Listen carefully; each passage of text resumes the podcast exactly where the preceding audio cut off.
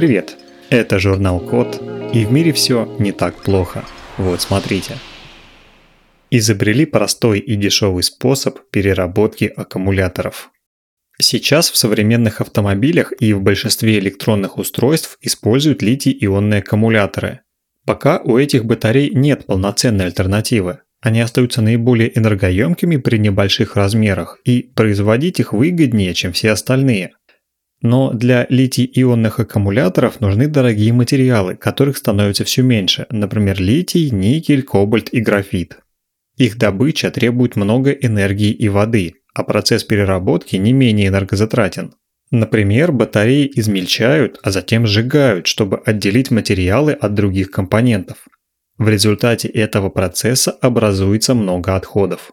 Исследователи Национальной лаборатории имени Лоуренса в Беркли в США разработали новый быстросъемный материал, который скрепляет между собой активные компоненты литий-ионных аккумуляторов. Работает это так. Два полимера в клееподобной массе соединяются за счет связи между положительно заряженными атомами азота в первом полимере и отрицательно заряженными атомами кислорода во втором полимере. Материал удерживает компоненты батареи до тех пор, пока ее не поместят в щелочную воду с гидроксидом натрия комнатной температуры. Ион натрия разделяет два полимера, они растворяются в жидкости и освобождают компоненты электрода внутри батареи.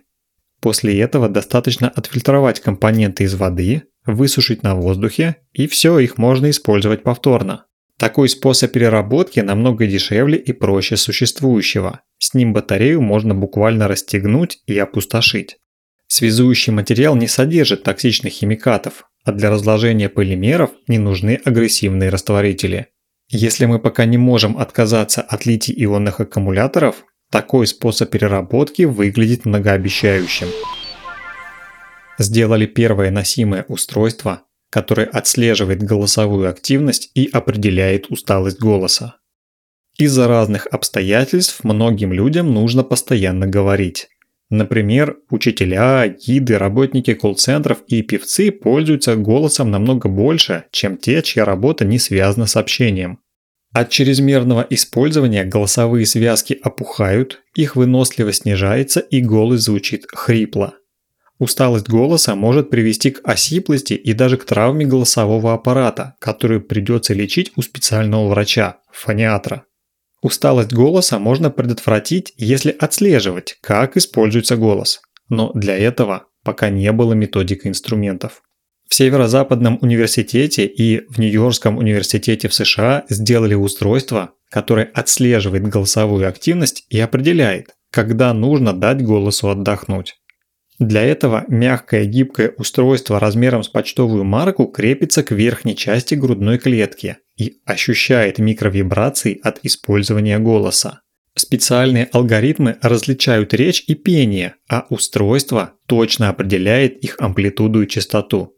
Именно по этим параметрам определяется нагрузка на голосовые связки. Данные передаются по Bluetooth в приложении на смартфоне или планшете, так что каждый так может контролировать свою голосовую активность. Например, можно измерять общее использование голоса в течение дня или даже установить свой вокальный порог. Устройству для этого идет браслет, который при помощи вибрации предупредит, что голосу нужен отдых. Сейчас данные по голосу есть только по США, там каждый 13 американец испытывает усталость голоса. Для России такой статистики нет, но многие россияне постоянно используют голос в работе. Усталость или потеря голоса может стать большой неприятностью для человека, вплоть до потери работы. Если за голосом можно будет следить так же, как за остальным здоровьем, то многим удастся избежать голосовой усталости и сопутствующих проблем. Придумали, как лечить рак при помощи света. Современные методы лечения злокачественных опухолей убивают раковые клетки, но они также повреждают здоровые, например, клетки кожи и крови. В частности, у химиотерапии всегда есть побочные эффекты в виде выпадения волос, чувства усталости, тошноты и ослабления иммунитета. Из-за этого у пациента увеличиваются шансы заразиться инфекциями. Еще есть альтернатива химиотерапии – это лечение при помощи антител и их фрагментов.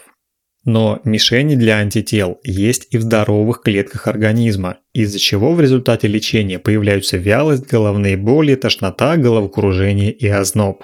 В Англии нашли новый способ решения этой проблемы. Это антитела, которые активируются ультрафиолетом в месте опухоли и связываются только с раковыми клетками. Работает это так. При включении лампы активируют антитела, которые связываются с раковыми клетками и воздействуют только на них. Здоровые клетки при этом не затрагиваются. С помощью такого способа можно лечить рак более эффективно и целенаправленно, не влияя на здоровые клетки. Это уменьшит побочные эффекты от терапии и будет способствовать тому, что антитела будут дольше находиться в организме и дольше бороться с болезнью. Пока новый способ неэффективен для лечения некоторых видов рака, например, для лейкемии. Но для всех остальных онкологических заболеваний такое лечение антителами и ультрафиолетом скорее всего станет доступно уже через 5-10 лет. Придумали, как производить биогаз из остатков яблочной мякоти. Для начала простой факт. Яблоки – это один из самых употребляемых фруктов в мире – Помимо того, что их едят свежими, из яблок производят продукты, например, из сока делают напитки и уксус. В процессе переработки яблок образуется до 35% отходов. Например, в 2019 году зарегистрировано, что мировое производство использовало почти 178 миллионов тонн яблок. При этом отходов получилось около 62 миллионов тонн, причем большую часть отходов просто выбрасывают. В Бразилии придумали решение – производить биогаз из яблочной выжимки, то есть мякоти, которая остается после извлечения сока. Для этого яблочную выжимку подвергают анаэробному сбраживанию, то есть разлагают при помощи бактерий в герметичной емкости без доступа кислорода. В результате с 1 килограмма отходов получили 36 литров метана, из которого можно получить почти 2 киловатт-часа электроэнергии.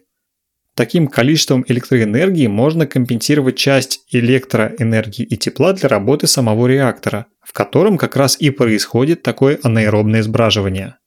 Ученые подсчитали, что за счет использования биогаза из одной тонны яблочных отходов можно сократить выбросы углекислого газа на 140 грамм при получении электроэнергии и на 480 грамм при получении тепла. Разумеется, это не единственный способ использовать яблочные отходы. Из них еще получают пищевую добавку пектин, отделяют семена, делают фруктовый порошок для производства кондитерских изделий. Еще яблочные отходы можно использовать как добавку в корм для скота или как органические удобрения для почвы. Но с учетом того, что большинство отходов все-таки выбрасывают, с помощью такого способа можно будет наладить замкнутый безотходный цикл переработки яблок, а это хорошо для экономики и экологии. Сделали подвеску, которая поможет бросить курить. Начнем с очевидного. Бросить курить трудно, и недаром на эту тему есть множество книг и исследований.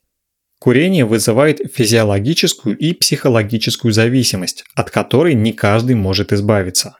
Многие курильщики срываются в период отказа от сигарет – Например, рука сама тянется за сигаретой автоматически, и человек этого даже не замечает.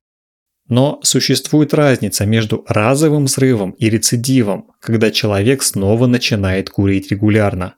Эту разницу сложно выявить самостоятельно, и в результате этого многие возвращаются к вредной привычке.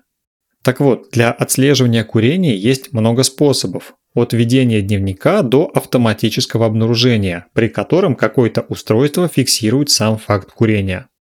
Это также называется топология курения, и эта характеристика включает в себя период до первой затяжки, количество затяжек, их объем, продолжительность и даже интервалы между ними. Чтобы собрать все эти данные, используют разные устройства. Одни крепятся к самой сигарете, но уже доказано, что при этом человек курит иначе, чем обычно, и так что такой способ не репрезентативен. Есть системы, которые отслеживают движение рук и их приближение к лицу, но они плохо различают между собой, когда человек подносит, например, карту ложку или сигареты, и поэтому часто ложно срабатывают. Наконец, есть видеосистемы, которые распознают сигарету в руках человека и у рта, но сбор таких данных и видео нарушает приватность. В итоге, чтобы разобраться со всем этим, исследователи Северо-Западного университета в США и Института технологий и науки Бирла в Индии сделали подвеску, которая отслеживает процесс курения по теплу.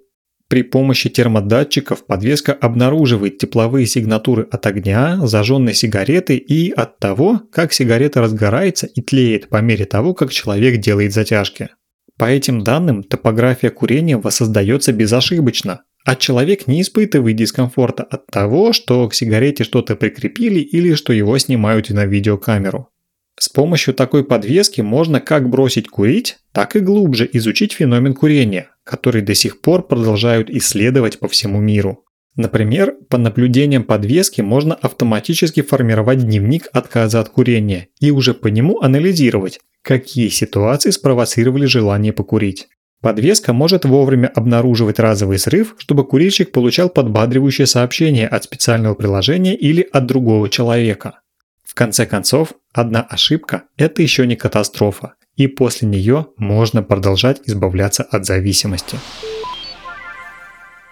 На этом все. Спасибо за внимание. Заходите на сайт thecode.media и подписывайтесь на нас в социальных сетях. С вами был Михаил Полянин.